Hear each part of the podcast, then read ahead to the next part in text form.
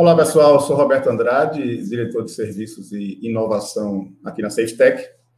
E hoje a nossa conversa é com Carol Oliveira, Innovation Hacker, especialista em transformação de empresas e conselheira de inovação. A gente vai falar um pouco sobre as nuances do escritório híbrido e do trabalho 100% remoto, principalmente nesse momento que a gente vem vivendo de pandemia.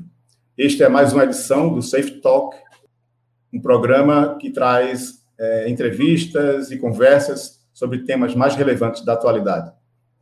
Carol, seja muito bem-vinda. Obrigada, Roberto. Obrigada, pessoal da SafeTech. Obrigada a todo mundo que está aqui também acompanhando. É um prazer estar aqui falando com vocês. É, é, fico muito feliz da gente falar desse tema. Adoro todo o tema que é ligado à inovação, gestão. Né? É, falando um pouquinho de mim, né, rapidamente. Eu comecei no, no universo, eu comecei pela física, né? É até, é até diferente. Eu fiz bacharelado em física. E aí, no meio do caminho, é, eu descobri essa paixão por trazer o raciocínio lógico para os negócios. E aí foi quando, em 2015, eu tive esse encontro com os negócios, com a inovação, com o mundo das startups, é, é, e fiquei apaixonada por isso, mergulhei de cabeça. 2016, 2017, a gente viu o prazer de estar no Ponto Digital, conduzindo algumas coisas de, da incubação das startups, e depois disso fiz algumas coisas pelo Brasil, né, relacionadas a tanto a programas de incubação para startups, como em Cascavel, no interior do Paraná, quanto em Campo Grande, Mato Grosso do Sul, e tanto dentro de empresas também, como tive a oportunidade de trabalhar com o Banco Cicobi, fazer parcerias também com outras empresas, e, e também com a Sociedade Brasileira de Engenharia e Televisão, trabalhando a inovação aberta, né, trazendo startups para se conectarem no mundo da mídia e entretenimento. E no meio desse caminho desenhando inovação, tanto para empresas quanto para programas de startup, eu pude muito ver os dois lados, né, que são às vezes bem diferentes, mas trazer um pouco do aprendizado de cada um, né, um para o outro, isso foi bem legal. E hoje eu estou aí na Optimize Group, a gente tem é, é, soluções que são mais voltadas à inteligência corporativa, onde eu trabalho a educação corporativa, também inovação aberta com conexões com startups, e muito a questão de transformação dentro das empresas, principalmente num ponto, Roberto, que, que, que você falou, né, sobre estar liderando parte de inovação, e é o que me chama a atenção. Eu não entro nas empresas para que eu faça a inovação, eu entro para multiplicar e tornar os líderes verdadeiros protagonistas da transformação dos seus negócios. Então, essa é a grande pra, a, a, o grande prazer, a grande paixão, estou feliz de estar aqui com vocês. Ah, nós aqui agradecemos. Muito legal todo esse trabalho de inovação. É, no momento mundial em que tudo está indo de forma muito mais acelerada agora, né? A transformação digital, que já era prioridade, prioridade para algumas empresas, virou prioridade para todos nós. O nosso papo de hoje sobre essa experiência de trabalho remoto, home office, etc., nos leva a como os grandes, as grandes empresas, né, que têm aí suas centenas de milhares de, de, de profissionais, entre todas elas, estão com esse desafio do trabalho remoto. Né? Então, é, Gartner, né, que é a empresa especializada em consultoria, o próprio Google e outros grandes, é, depois de passado aí um bom período de pandemia, já vem se posicionando é, de que o modelo que deve ficar é o modelo híbrido. Né? Eu, particularmente, tenho uma experiência de trabalho remoto já de longa data. Né? Eu passei praticamente 10 anos é, anteriores é, trabalhando exclusivamente remoto, né? numa empresa cuja sede não ficava aqui em Recife. É, e é, tive agora, mais recentemente, na SafeTech, a gente está passando por essa experiência. Então, é, da minha parte, o que eu pude vivenciar né, nesse regime é que, de um lado, você tem muito mais flexibilidade, mas, por outro, você tem que estar muito focado em objetivos e resultados, senão você se perde. E tem a questão da cultura da empresa também. Né? Você precisa estar, de alguma forma, mantendo essa ligação, esse elan cultural e através de atividades, de encontros regulares, mas que também não sejam tão é, é, frequentes, né, para não cansar as pessoas, é, de certa forma, para não frustrar a criatividade, mas manter essa relação mesmo é, quando distantes fisicamente. Tem a questão de como priorizar comunicações síncronas ou assíncronas, muita gente mistura né, a questão do, do uso do e-mail, do uso do chat, enfim, das videoconferências. E assim, para fechar essa, essa introdução, é, aqui na SafeTech, a gente tem tido uma experiência muito interessante. Né? É, nesse período de pandemia, nós já acolhemos 25 novos colaboradores em regime 100% remoto, né? e o acolhimento deles tem, tem, tem sido muito legal, eles têm dado bons feedbacks, e a gente também tem criado algumas ações é, em conjunto, como roda de conversa, um happy hour temático, o intercâmbio SafeTech, que é a troca de experiências, tudo para criar motivos dessa, dessa turma estar tá se encontrando e trocando ideia. Né? E eu queria saber, Carol, da, da, na, na, sua experiência, como é que você enxerga esse cenário, né? esse cenário de trabalho remoto, híbrido? Como você entende que essa relação vai ficar? Primeiro, eu quero parabenizar né, o que vocês estão fazendo, porque essa, essa interação, né, de você promover a interação entre as áreas, continuar fazendo essa interação, isso é muito rico e importante. Inclusive, esse foi um dos pontos mais prejudicados dentro da inovação. Que, assim, é, é, Roberto, eu enxergo da seguinte forma. Quando a gente tem o trabalho híbrido, né, e quando a gente olha um pouco para a inovação dentro desse contexto também, faz essa, essa mistura, eu costumo brincar o seguinte, é, é a ordem das coisas, né? Você não vai comer a sobremesa se você não almoçar.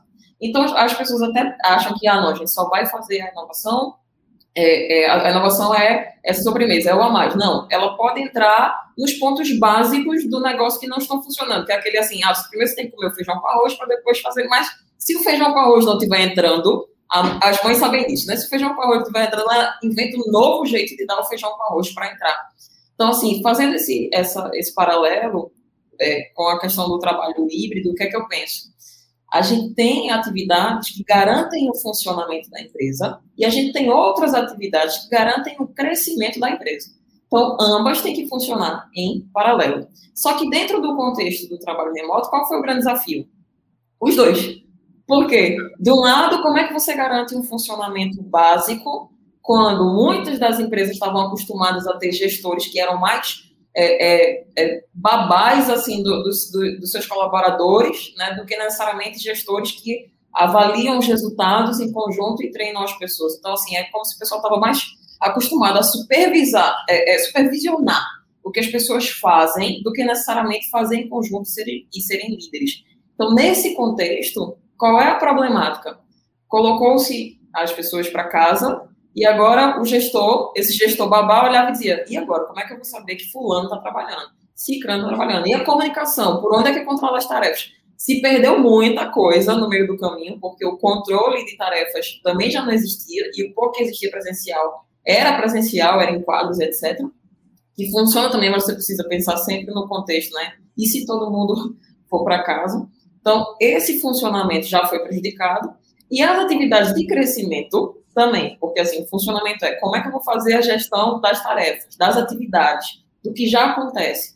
Mas não é necessariamente só essa gestão, é fazer a gestão das pessoas para que elas cumpram essas tarefas. Porque eu acredito muito que o dever do líder é gerar, primeiro, conhecimento, educar o seu time, segundo, autonomia, né, para deixar as pessoas um pouco mais livres, mas por isso que vem primeiro conhecimento, porque autonomia para fazer as coisas erradas vai dar um tiro no pé. E terceiro, gerir os resultados junto com o time.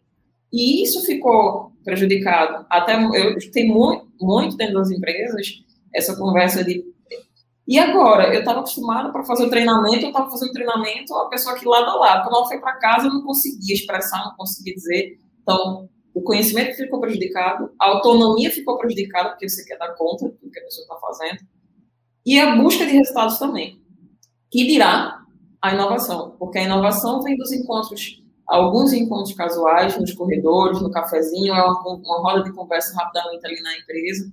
Então, assim, que é o que até a gente chama, né, é, você conhece muito bem, a gente chama de serendipidade, que é essa, eu até nem digo assim o acaso, que a gente chama acaso tudo aquilo que a gente não tem controle sobre, né, mas essa, essa espontaneidade dos encontros que geram a inovação para gerar processos melhores e novos produtos e serviços dentro da empresa, também ficou um pouco prejudicada. Isso tudo, é, só vou reforçar um ponto que você falou aí, para mim é perfeito, assíncrono e síncrono. Então, mensagem toda hora, ninguém sabe o que usar, se manda WhatsApp, se liga, se manda e-mail, se entra no call para resolver. Então, assim, a comunicação, que já era e já é o grande problema de tudo que a gente vive na vida, isso, isso na esfera dos negócios e na vida, virou ainda, ainda mais um problema dentro das empresas por causa do trabalho híbrido e a falta de conexão entre os pontos.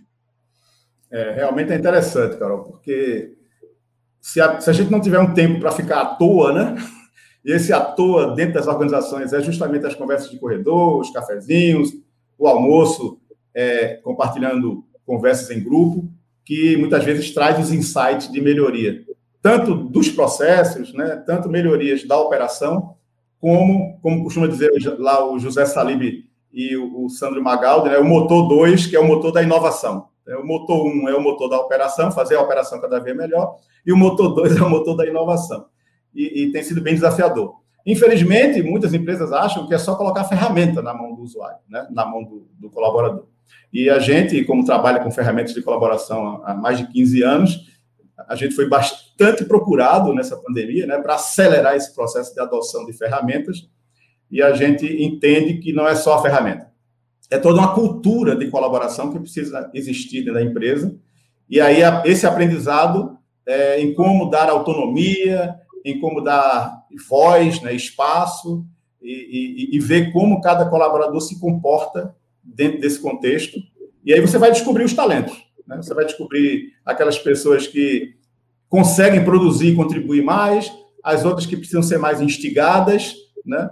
É, realmente é um aprendizado muito interessante eu vou, Roberto, eu vou dizer só para acrescentar nesse ponto. Eu queria, eu queria. Aqui, que eu não posso ficar calado. Você olha, Roberto, você está me estimulando aqui. Mas o que, o que eu pensei aqui, olha, para quem está aqui vendo, ouvindo, lendo a gente, para quem está aqui nesse momento agora, deixa eu dizer uma coisa para você. Se você está anotando, anote isso. Isso que você falou, Roberto, é muito importante, que é o seguinte: toda ferramenta de tecnologia, toda solução precisa ser uma solução também educativa. Então, isso para mim está muito claro. Então, tudo tem que vir acompanhado da educação. Toda solução, independente do setor, do nicho, do que for, precisa ser também uma solução educativa, porque não adianta colocar, o sistema pode ser o melhor possível. Eu também vejo muito isso, sistemas maravilhosos que não são alimentados nem bem utilizados, porque não houve a educação de como utilizar. Então, para quem utiliza para quem vai fazer uso de tudo isso, né? Como você falou, vocês têm produtos incríveis. Para quem vai fazer uso de tudo isso, não acho que vai pegar isso e vai fazer milagre. Toda solução precisa vir acompanhada de educação de como ser utilizada para ser melhor aproveitada e otimizada. Senão, deixa de ser investimento e passa a ser custo. E assim, o que é que você pensa, Carol, é, em relação. Eu sei que é, é, é, um momento difícil de fazer previsões, né? Tem muito futurólogo aí é, entregando né, o seu crachá, porque não está dando para prever muita coisa. Mas, assim, diante de toda essa experiência que a gente tem passado, como é que você visualiza aí o, o novo normal? Ou será que a gente volta a um normal mesmo, é, pós-pandemia? Que aprendizados fica? Que reflexões você traria sobre isso? Eu eu, tem várias nomenclaturas, né? Eu gosto de usar a nomenclatura do novo anormal, porque, gente, não tá normal. É assim, não, e nem vai ficar. A gente já vivia um anormal, e aí a gente vai para um novo anormal. E nesse, nesse contexto, Roberto, é bem interessante o seguinte: é, a importância dessa integração e dessa comunicação, de todo mundo falar o mesmo ponto. Então, assim, pontos que eu queria deixar aqui né, que seriam pontos de cuidado, né, que, que as empresas precisam passar a se preocupar com isso. Um, é sobre a comunicação interna. Então, assim, às vezes a decisão que você toma lá em cima reflete na ponta. Então, assim, se essa ponta não pode ser só comunicada do que fazer é, é, de uma forma tão rasa, se não se torna só um fazedor de tarefas e não um pensador de como fazer melhor, da melhor forma possível aquela tarefa. Então, tem que vir acompanhado de um porquê. Né? Isso já era mais raro, né? e é tanto que o, o Simon Sinek fala muito sobre isso, né? que é o círculo de ouro, o que, como, porquê. Já era. Começar pelo porquê, né? Perfeito. Já era mais raro as empresas explicarem o porquê daquela atividade, se tornou um pouco mais por quê? Por causa do nosso senso de urgência. Às vezes a gente só quer, só quer dizer assim, ó, é, João, faz isso aqui. Maria, faz isso aqui. Mas se eu disser para Maria, Maria, faz isso aqui, porque é, quando você fizer isso aqui, a gente vai usar nesse ponto. Pode ser que ela diga, ó, oh, então talvez essa atividade não seja melhor, é melhor fazer isso aqui se você quer esse resultado. Então, essa falta de diálogo, que já era constante e no meio do trabalho híbrido, para as empresas que não se, é, se prepararam, que fizeram de forma abrupta isso, é, acaba que você perdeu ainda mais o elo. Então, uma coisa que eu tenho dito, né, inclusive a, a, agora estou aplicando inovação dentro de, alguma, dentro de algumas empresas, a gente tem conversado sobre isso, para nessa fluidez de levar as pessoas para o home office, manter a comunicação, manter essa interação, né, como você tem falado, né, do que, do que a Ceftec tem feito, isso é importante. Agora, o que, que eu espero desse novo anormal?